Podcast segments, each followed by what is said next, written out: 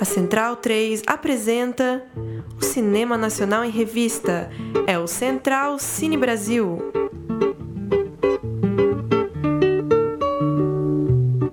Alô, amigo ouvinte da Rádio Central 3, está começando mais um Central Cine Brasil, o nosso podcast semanal sobre cinema nacional. Eu sou o Lucas Borges, hoje sem meus queridos companheiros de estúdio, mas com o fiel Leandro e a mim nos trabalhos de mesa. Além do nosso podcast, estamos presentes com a nossa newsletter semanal agora, dicas de cinema, notícias do cinema, textos, resenhas, presentes aí também em todas as plataformas para o seu celular, no Spotify. Acompanhe o Central Cine Brasil. Temos nosso site também, centralcinebrasil.com. Hoje vamos bater um papo ao vivo, em loco, com o diretor de um filme que estreia nessa quinta-feira, o diretor de Horácio, Matias Mangin. Como vai, Matias? Muito obrigado por estar aqui conosco e parabéns pelo seu filme. O filme tem sido muito falado e esperamos que, que dê muito o que falar ainda nos próximos dias. Sim, obrigado, obrigado por me convidar aqui para falar do filme. É, ele estreia hoje. Ele estreia hoje, né? Anteontem foi a, a pré-estreia. É, que enfim foi, foi muito legal. Tava lá o Zé, estavam lá o, a maioria dos atores, né? Fora a Glamour Garcia, que é, tá no Rio fazendo uma novela. É, e foi muito animado. O, o Zé Celso e o time lá da, da, do Teatro Oficina ficaram muito felizes, eu acho, com, com o filme que eles assistiram e com a reação da plateia, que, enfim, da, do público que riu muito durante o filme. Só para situar o nosso amigo ouvinte aqui, estamos falando de uma comédia protagonizada por ninguém, ninguém menos que Zé Celso, né? O esse, essa estátua viva, esse monstro do teatro brasileiro, protagonizando pela primeira vez né, um, um longa-metragem.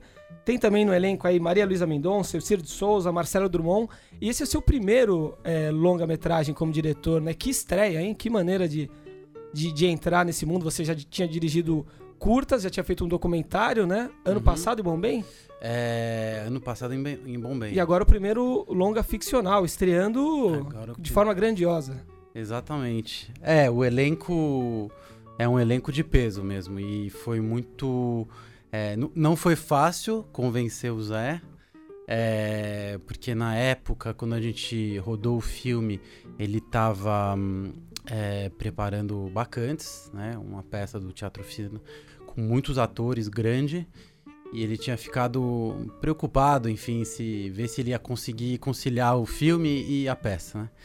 Mas enfim, acabei indo várias vezes lá na casa dele com o, Marcelo Máximo que produziu o filme é, comigo e a gente, depois de muitos, é, muitas taças de vinho tinto, a gente con conseguiu convencer o Zé a, a entrar nesse papel que hum, ao longo da, da, escrita do filme é, foi, foi pensado, né, em, é, foi pensado é, e foi desenvolvido em cima da, da persona dele. Eu acho que é, o filme, nesse quesito do personagem, quem é Horácio, funciona bem, porque é uma mistura né, do que o Zé é e do que o personagem é. A gente está falando de um roteiro bastante peculiar, né? Horácio, o personagem do Zé Celso, é um contrabandista de 80 anos, que tem, acho que como você disse agora, um pouco da personalidade extravagante do Zé Celso, né? Ele quer fugir para o Paraguai, está apaixonado pelo, pelo capanga dele. O capanga tem uma relação também bastante curiosa, a filha do, do Horácio, uma pessoa depressiva, enfim, cheia de, cheia de peculiar, peculiaridades. É, de onde surgiu esse roteiro? Quando você teve essa ideia? O roteiro é seu também, né? O roteiro é meu. É engraçado você falar que é uma comédia, porque tem traços de comédia. E tem o que de, de drama, dramalhão também? É, e tem. E tem. Eu acho que tem um, um. Ele tem um aspecto de drama forte. É, algumas pessoas enxergam mais a comédia, alguns é, acham engraçado. Acho que tem uma diferença entre pessoas mais novas e pessoas mais velhas assistindo o filme. É, as pessoas mais novas talvez assistem com um olhar mais de, de, de, ver isso como uma, uma coisa satírica, né? Sim. É, as pessoas mais velhas já enxergam mais o drama e mais a coisa talvez um pouco chocante do roteiro, porque ele tem aspectos é, que não são tão. É, que não são tão óbvios, mas é, o, o roteiro é basicamente é, o, o, o, lugar né, onde a história se passa, ela foi evoluindo ao longo da escrita do roteiro. É, não era no mundo do crime no começo, era numa casa também, esse, era num apartamento, e era a relação entre uma velha senhora, uma avó, que estava morrendo no seu leito de morte e que estava é, que tava acertando as contas com a família, com as pessoas da sua vida. Então, é, essa coisa de ter um lugar principal, de ter um, um, uma família né, meio disfuncional, estranha, sempre teve. E também do protagonista ser uma pessoa mais é, idosa, sempre, sempre fez parte da ideia. É, mas progressivamente, enfim, montando o projeto, olhando para as atrizes que, que, que, que, a gente pensou na época, eu, e o Marcelo, a gente acabou num, num, encontrando o que a gente queria. E progressivamente, conversando com a, a diretora de elenco, a Ana Luísa Paz de Almeida, é, a gente chegou nessa ideia do Zé Celso. Que veio, na verdade, porque é, a minha mãe, por acaso, foi no aniversário de 79 anos do Zé Celso, que era uma peça de teatro que ele estava montando lá no Teatro Oficina. E o Zé estava é, vestido de mulher para a peça. E ela falou para mim: Ah, ontem eu vi o Zé, é, o Zé Celso, e ele estava vestido de mulher, ele estava muito bonito. E daí. Rolou um insight ali. É, daí rolou um insight, exatamente. Aí eu pensei: Ah, será que na verdade essa senhora não seria um homem? E talvez para tornar, para distorcer mais as relações e as situações, vou levar isso para o mundo do crime, né? Esse, esse mundo do crime aí do, do bexiga. E essa coisa da mulher, dele ser uma mulher, sempre ficou ao longo do, do, do, do da escrita. E daí, justamente pro. Né, eu, não, não, não, quero dar spoiler, mas para é, tentar fugir do, do Brasil, para tentar ir para o Paraguai, né? O personagem, é, que é muito famoso, né? Precisa se travestir. Então tem essa transformação em mulher. Sim, engraçado você falar sobre isso, porque a gente precisa se, se desprender um pouco, né, dos nossos projetos originais. Às vezes você já tinha uma, todo um roteiro, né, toda uma, uma ideia formulada na cabeça, mas você tem que tem que ir fazendo concessões ao longo do tempo até chegar, né, no, no produto final, né? Pois é, Lucas. É, é que, enfim, é que, acho que para fazer um primeiro filme você tem que ser bem flexível, né? A gente tinha com o Marcelo um outro projeto é, que a gente, enfim, ainda tem que é também um projeto, de certa forma, que parece um pouco com o Horácio, né? Porque o Horácio ele se passa ao longo de um tempo curto, né? Ele se passa ao longo de um, um dia, umas 12 horas, mais ou menos.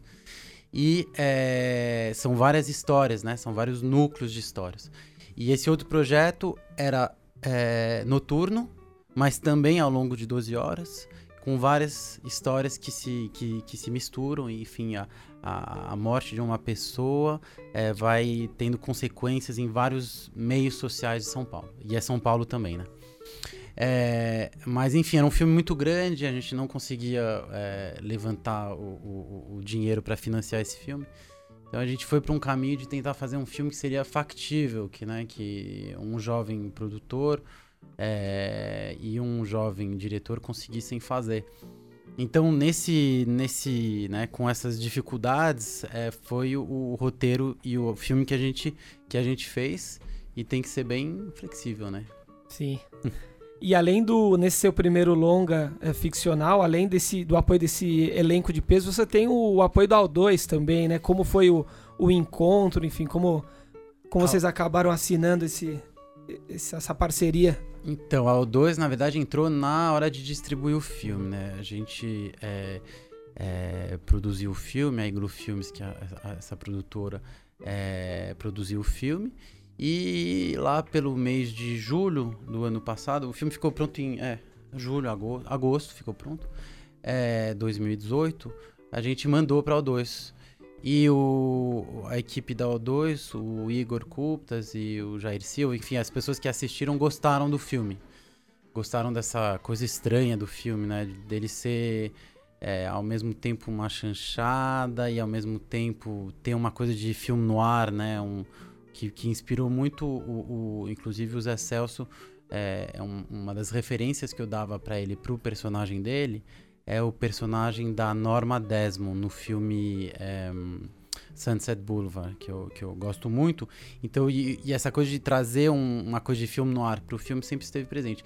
E eu acho que o 2 gostou disso também, pelo fato de ser o, o, teatro oficina, de, e de tratar dessa essa decadência, né, do, do, do que, de, de um certo bairro de São Paulo, do Bexiga, eles... Essa presença do Bexiga acabou vindo depois da da confirmação dos Zé Celso também, pelo Teatro Oficina tá ali, pela história dele com o bairro ou não? Então, as pessoas acham isso e é, é... enfim, faz sentido achar isso, né? Porque o Teatro Oficina, o Teatro Oficina fica no, no Bexiga, né? Bem no, é perto do, do, do, do viaduto de Jaceguai lá. Mas na verdade, sempre, o filme sempre foi situado no Bexiga porque essa, essa, essa personagem aí, essa velha senhora que, que acertava as contas com a família, morava num prédio do uhum. Bexiga. E eu sempre gostei de. Minha avó é, é, morou a vida. Ela tem 101 anos agora e ela ainda é, mora lá. E ela sempre morou no Bexiga, desde os é, 8 anos de idade. Então eu sempre fui bastante. É um bairro que eu acho muito é, charmoso, é, estranho, decadente. Acho que ele tem muitos aspectos. Tem personalidade, né? Tem muita personalidade. E ele é um bairro colorido, né? Toda essa região aí da. Não só da, da, da, da 3 de maio, mas também atrás do, do, do, do Teatro Oficina. Tem, é, tem muita cor, essas casinhas. Eu achava uma coisa muito charmosa. E além do, do Zé, a equipe do, do Teatro Oficina teve, alguma, teve certa participação também no projeto do Sim, filme? Sim, tem vários atores do Teatro Oficina. Uhum. E de certa forma, né, o filme acaba sendo um pouco uma metalinguagem é, de, um, do, do, do, de um filme sobre o Teatro Oficina. Não, é, a história não tem nada a ver, é, o roteiro não tem nada a ver, mas é, os atores que estão no filme, tem o Zé Celso, né, que faz o papel do, do, do Horácio, como você já falou. Tem o capanga dele, porque ele é apaixonado, que chama Milton no filme, que é o, Marcelo Drummond. É, com quem o, o, Zé Celso atua né, há mais de 30 anos. Eles fizeram muitas peças juntos e o, o Marcelo está em todas as peças. É, a Silvia Prado, que é outra atriz do, do Teatro Oficina, que faz o papel da Nádia, que é uma, uma, uma prostituta no filme do Bexiga, que vai chantagear o, o Horácio. E o Ricardo Bittencourt, que faz o papel do faraó, que é um cara aí que é um apostador em, em corrida de cavalo, que tá devendo dinheiro para um agiota e que, enfim, tem que achar, tem que resolver a situação dele. ele resolve também é, ir para cima do Horácio, da filha dele, e chantagear eles. Então esses personagens são do, são do, do Teatro Oficina mesmo. A Maria Luísa Mendonça, que faz o papel da filha do, do personagem principal do Horácio, foi convidado uma época para é, fazer o papel da Cacilda Becker numa peça dos Excelsos. Ela não pôde. Então ela também é, faz parte desse elenco e vendo, né, tem alguma coisa a ver com Teatro Oficina. E o Elcir de Souza, que faz o papel de um agiota, é, também tem uma ligação com Teatro Oficina. Então, é, todas essas pessoas ou atuaram lá ou tiveram uma, tem uma ligação forte com eles. E voltando especificamente ao tema do, do Zé Celso, você já tinha alguma relação com ele? Sua mãe esteve na, na, festa, você disse, né? Mas como é que foi esse primeiro contato com o Zé? E, enfim, hum, como você, você explicou um pouquinho, mas se puder explicar mais, como foi, como foi para convencer o Zé Celso a, a protagonizar seu primeiro longa-metragem, né? Seu primeiro grande trabalho no cinema? Então, como eu te disse, não, não foi fácil, mas sim, a minha mãe é, conhece o Zé Celso de longa data ela é, ela é escritora, enfim, jornalista e é, ela acompanha os trabalhos do Teatro Oficina há muito tempo. É, ela, inclusive, é, muitos anos atrás, teve uma peça é, que foi encenada é, pelo, pelo Zé Celso e é, eu consegui o telefone do Zé Celso pela minha mãe, né? Ah. Daí, que que eu, como foi, né? Eu, eu liguei pro Zé Celso e apesar dele conhecer muito bem minha mãe, deles se darem muito bem, é, ele não deu muita bola no começo. É, eu liguei, levei o roteiro lá e ele não. não ele não. É, ele, não saca, ele né? não sacava muito bem hum. porque ele estava sendo chamado para fazer esse filme. E ao longo das conversas que a gente teve, eu fui mostrando para ele que esse filme era uma, uma tragicomédia, o equivalente no cinema da tragicomédia do, do teatro, que é uma coisa que o, o Zé, é, as peças dele são tragicômicas. Então ele começou a gostar da, da, dessa ideia, do personagem. E eu fui, é, em função das conversas que eu, te, que eu tive com o Zé Celso, eu fui enriquecendo o personagem, é, transformando o personagem, transformando ele nesse bandido, assim, totalmente é, amoral, né? E hum, daí eu senti uma coisa que eu acho que é, traz muito pro filme, né? Que é o que você falou, que tem várias, vários, person vários atores que são do Teatro Oficina. Eu senti que seria é, interessante e forte trazer essas pessoas do Teatro Oficina pro é, elenco. Então eu é, fui falar com o Marcelo Drummond, né, que é esse ator que está no Oficina há muitos anos, é, e com a Silvia Prado e com o Ricardo. E eu falei, ó, esse, eu tenho esse, esse roteiro aqui, eu acho que eu já tinha visto peças com a Silvia, já tinha visto peças com o Marcelo, já tinha visto peças com o Ricardo. Eu sabia que eles são é, grandes atores. E eu fui falar do roteiro com eles e falei, ó, eu acho que tem uma coisa muito bonita que pode ser feita, que é justamente vocês todos participarem de um filme com os Celso. Uhum. Porque esse filme é todo filme, obviamente, né? Mas esse filme, eu acho que ele se apoia numa coisa que tem uma intimidade muito grande entre esses personagens, entre esses atores. Como a gente tinha um orçamento muito enxuto, um tempo muito curto de, de pré-produção, um tempo curto de, de filmagem, era muito importante, né? Que a gente conseguisse ter um entrosamento forte dos, do, do, dos atores, né? E como o filme aborda questões assim como incesto, é, relações que ao mesmo tempo são relações amorosas e relações brutais, a gente nunca sabe muito bem em que pé a gente dança. Era muito importante que esses personagens que esses atores tivessem suficientemente à vontade é, para a coisa pegar e pegar rápido. E hum, a Maria Luísa, é, eu levei a peça para ela, ela estava fazendo essa peça, é, um bonde chamado Desejo, né? E ela gostou, ela viu, ela viu o humor do filme muito, muito precisamente, o humor, esse humor é, é negro, né? Que o filme tem muito rapidamente. Ela entrou no filme porque ela, ela gostou disso. E o Zé Celso me falou que ele tinha chamado ela para fazer essa peça da Cacilda Becker e hum, que ela não podia, que ela não, não, não tinha é, podido. Mas ele falou para mim, ela é minha filha espiritual. E daí eu fui falar isso pra Maria Luísa e a Maria Luísa ficou convencida, resolveu fazer o filme. E no filme, né, tem uma coisa quase. Tem uma coisa estranha, física, tem uma, uma semelhança do, do, do, dos personagens. Talvez seja pelo, né, como é filmado, mas tem uma semelhança física. Sim. Quer dizer, além do seu valor intrínseco como filme, traz um, um selo, né, um peso muito grande de, de ter o Zé Celso e ter, de certa forma, trazer o Oficina pro, pra telona, pro cinema, né? Já vem bastante gabaritado o filme, né? Vem, vem bastante gabaritada. Eu fico. É que as pessoas que assistem, né? A maioria das pessoas é, que estavam nessa pré-estreia, ou você, ou assistem já sabendo quem é o Zé Celso e quem é e quem, o que é o Teatro Oficina. Eu fico me perguntando o que é assistir esse filme sem saber, com um olhar mais mais neutro. Existe a chance desse filme lá para fora? Você tem uma, uma, formação também na, na França, né? Uhum. A ideia é, é levar para a Europa esse filme também? A ideia é levar para a Europa, a gente vai ver. Por enquanto, a distribuição vai ser na, essencialmente no Brasil, na América do Sul e, e na, no México. É, eu inscrevi o filme num ciclo de festivais, vamos ver no, no que isso dá.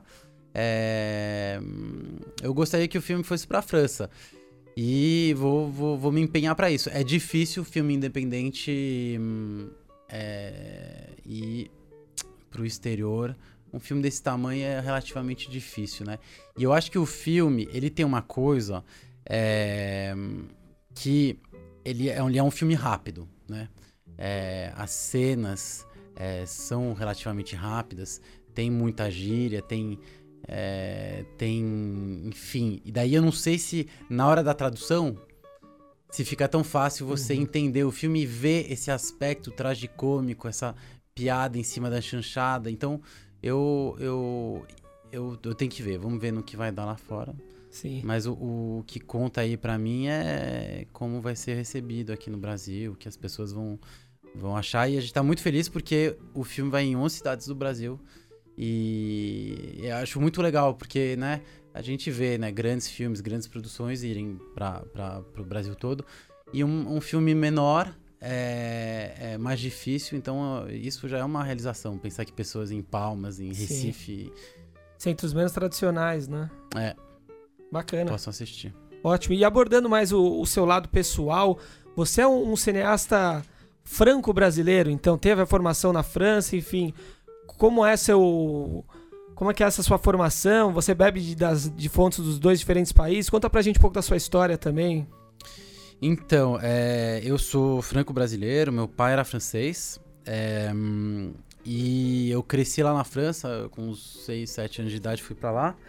E eu fiquei lá até os, mais ou menos até uns 25 anos, né? É, eu estudei, eu estudei é, antes de fazer cinema, eu comecei a estudar administração e acabei me afastando disso. E eu fui estudar cinema, assim, daí estudei é, é, direção e roteiro é, numa escola na França chamada FEMIS, que é a escola é, pública, a Faculdade Pública Nacional de Cinema. Mas eu gosto de cinema de, assim, de quando eu era muito pequeno. Um, um tio meu, é, irmão do meu pai, né, francês, é, tinha uma filha, uma prima minha, que era disléxica. É, ela é mais velha que eu. E é, naquela época na França, né? Hoje não, acho que é mais fácil, mas as crianças disléxicas sofriam muito, né? Porque na escola você não sabia, os professores não conseguiam né, entender porque a, criança não entendia, porque a criança não conseguia ler. E meu tio resolveu que ele ia mostrar muito cinema, muitos filmes para a filha. Então, muito cedo, ele começou a mostrar filmes assim de todos os, de todos os países, de todas as épocas. E hum, eu passava bastante tempo com ele, eu acabei assistindo muito cinema, muito cedo. E eu fui banhado assim em filmes italianos é, dos anos 40, é, o cinema alemão lá do começo dos anos 20, 30, muito cinema americano é, cinema francês, obviamente, e, e meu, meu tio gostava também muito de, do Glauber Rocha, do cinema brasileiro, então é, eu acabei tendo essa sorte de ter uma imersão. Uma escola dentro de casa. É, uma escola dentro de casa. E hum, isso daí me acompanhou a vida toda, eu assisti muito, assisti muito filme. É, e, e, enfim, eu acabei tendo um, um, uma escola, assim, como se fala, dentro de casa, mas eu nunca achei que fosse possível fazer filme. Uhum. Daí eu acabei estudando outras coisas, assim, né?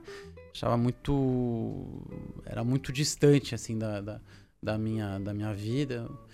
Até que um dia, enfim, eu resolvi ir para esse caminho e. Hum, e é isso. E quando eu, eu, eu eu, faço um filme, eu tenho uma ideia de filme, tenho todas essas referências, assim, né? E, e é uma coisa que eu tentei trazer para esse, esse filme, trazer uma coisa ao mesmo tempo é, nova, porque eu editei o filme, né? É uma coisa nova no jeito de cortar, é, no jeito de, de, de filmar, né? Tem uma coisa, o filme não é, ele não é realista, mas não sei se você percebeu, né? Acho que sim, né? Tudo é filmado é, muito fechado, sim, né?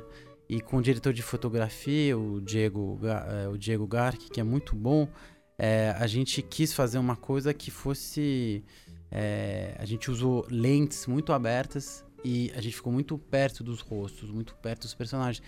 Então tem uma coisa é, que é grotesca quase. Então, isso daí é uma coisa que me vem assim de, de filmes que eu vi na, na, minha infância.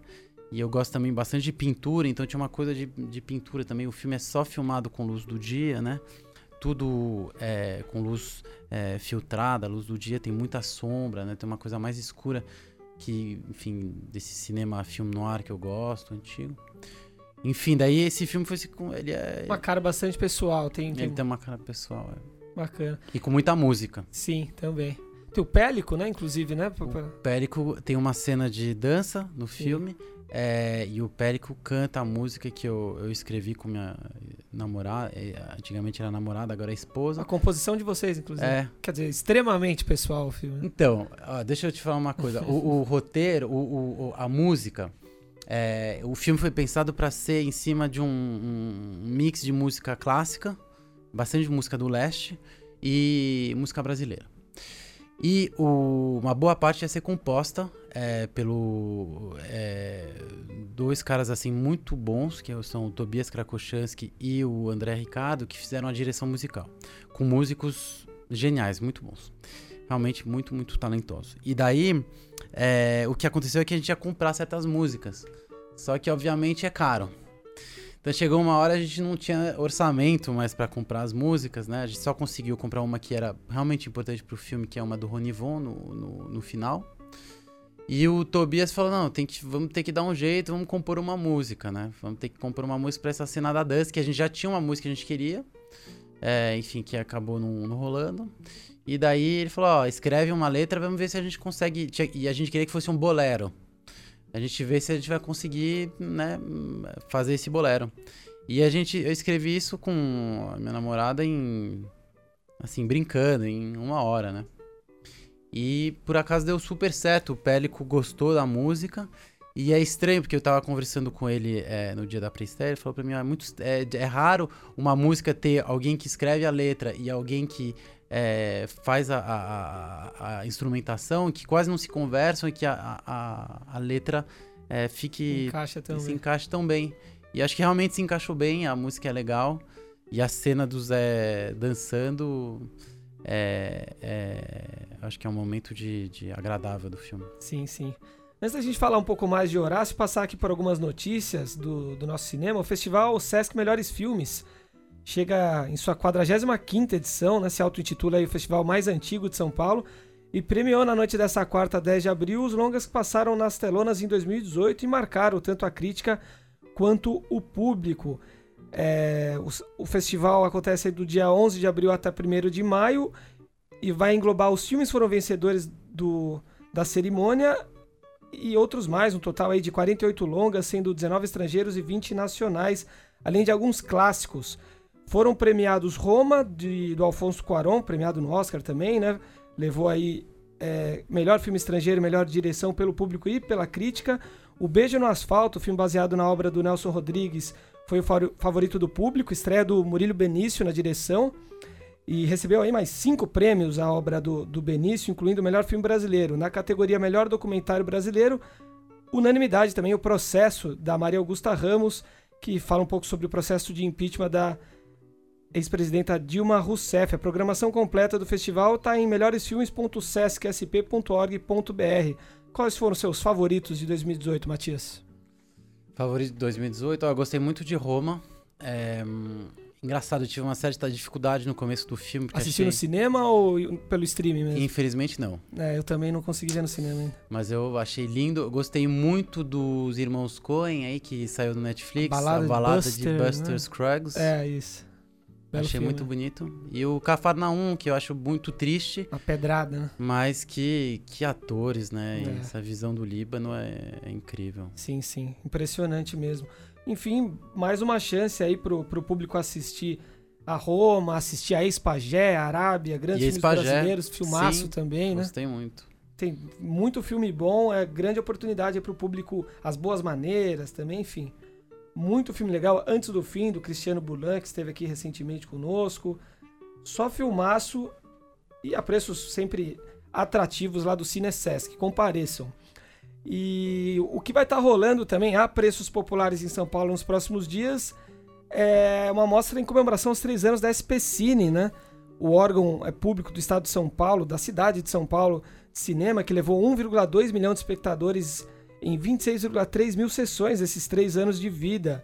Vão acontecer aí sessões até 1 de maio, numa seleção de filmes infanto-juvenis nas salas dos céus, no Centro de Formação Cultural da cidade de Tiradentes e na Biblioteca Roberto Santos. Filmes como a animação Tito e os Pássaros, do Gustavo Steinberg, de André Catoto e Gabriel Bittar, A Aventura Sobre Rodas, do Mauro Dádio, Cinderela Pop, que tem a Maísa e o Bruno Garotti, além de alguns clássicos aí, Cantando na Chuva, 8 e meia, do Fellini, O Jogador, compareçam, prestigiem. É, programação completa também em circuitospcine.com.br. Vai estar rolando em São Paulo, continua rolando também. Desde a semana passada já falamos muito a respeito, entrevistamos muita gente envolvida e aí segue na programação nos próximos dias. É o É Tudo Verdade também. Nessa sexta-feira, por exemplo, para dar algumas dicas, aqui tem meu amigo Fela, do Joelzito Araújo, lá no Centro Cultural São Paulo, 19 horas. Temos Soldado Estrangeiro, às 21 do José Joffre do Pedro Rossi, lá no MS Paulista. Tem o Barato de Acanga, lá no, no Sesc 24 de maio, do Thiago Mataro, muita coisa bacana. Conseguiu dar uma olhada nessa programação do É Tudo Verdade, Matias? É, Nessa tá, correria de estreia na correria de filme, de né? estreia, mas eu obviamente sei que o Tudo, que o Tudo Verdade tava rolando e eu fiquei com muita vontade de ver esse filme sobre o Fallon. Né? Sim, parece ser muito bom, né? O filme Sim. Gravado, né? Como não poderia ser diferente, na Nigéria e não parece um filme brasileiro. Acho que um detalhe que o diretor é brasileiro, mas muito bacana essa, essa inserção do Brasil em, em mercados estrangeiros aí, né? Enfim. Sim tem cinema rocos, enfim, muita coisa bacana para ver. E você que tem uma história com documentário, inclusive, né? Seus filmes anteriores foram documentários, foram documentários né? Foram documentários. É um documentário na Índia, é, que foi o primeiro filme que eu fiz. Que é o ano passado em, uhum, em Bombay. Que eu, fiz em 2010, 11. Sim. É, eu, fui, eu, fui, eu, passei lá seis meses, cinco meses na Índia para fazer esse filme. Acompanhando uma comunidade judia, Juda, judia que na Índia, extremamente interessante. Né? Uma, uma das a comunidade mais é, uma comunidade estava lá há 3 mil anos que progressivamente foi migrando para Israel e o filme é, se foca em dois personagens que lutam, que ao mesmo tempo que eles lutam para a comunidade continuar a existir é, na Índia é, também sonha em morar em Israel. Então eles estão divididos, né? O filme é sobre isso. O filme, enfim, foi para vários festivais internacionais, é, teve uma vida muito legal. É, Quem quiser assistir hoje em dia encontra ah, no Vimeo, em, no, Vimeo, no Vimeo, né? No Vimeo. O filme em inglês chama Next Year in Bombay. Uhum. É, e daí outros documentários, fiz um, um, pouquinho de publicidade também. Um documentário chamado Dona Rosa, que ganhou o prêmio de melhor filme no Vitrine Cinemub, que é um festival muito legal que não existe mais, né? Mas é, que, que conta a história da minha é, vó, que eu co-dirigi com o Lucas Mandacaru. Sim. A avó do Bexiga. A avó do Bexiga.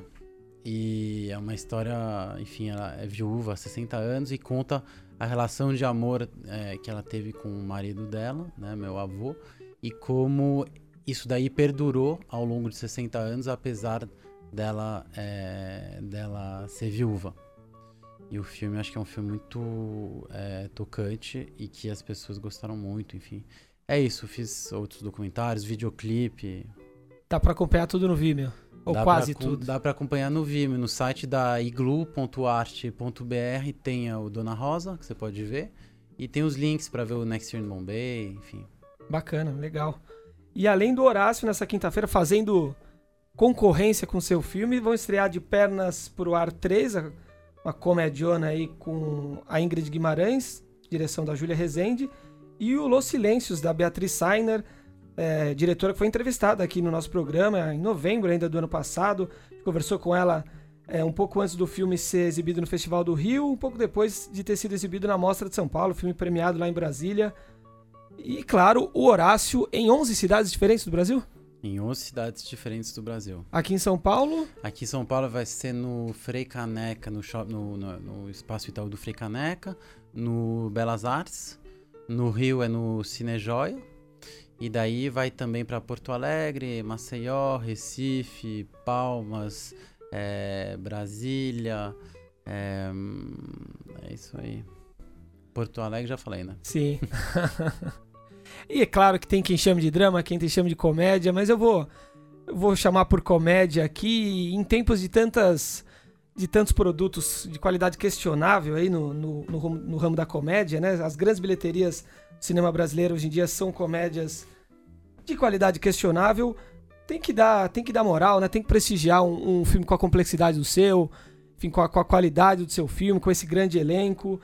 Vamos assistir, vamos ao cinema ver Horácio, mesmo porque a gente sabe que o filme, filmes brasileiros ficam não ficam muito tempo, né? Em cartaz se o público não prestigiar, né? Tem que ir correndo. Tem que ir correndo e quanto mais gente for, mais tempo fica em cartaz, né? Tem que ir hoje à noite, é isso mesmo. Maravilha. Matias, muito obrigado pela, pela sua presença. Parabéns novamente pelo Horácio. Muito obrigado, Lucas. Muito obrigado por ter me convidado e parabéns para a equipe toda, para os atores, para o dois, para todo mundo que tá ajudando esse, esse filme existir, que fez esse filme existir. Isso aí, muito sucesso pro Horácio e na semana que vem a gente volta para falar mais de cinema nacional.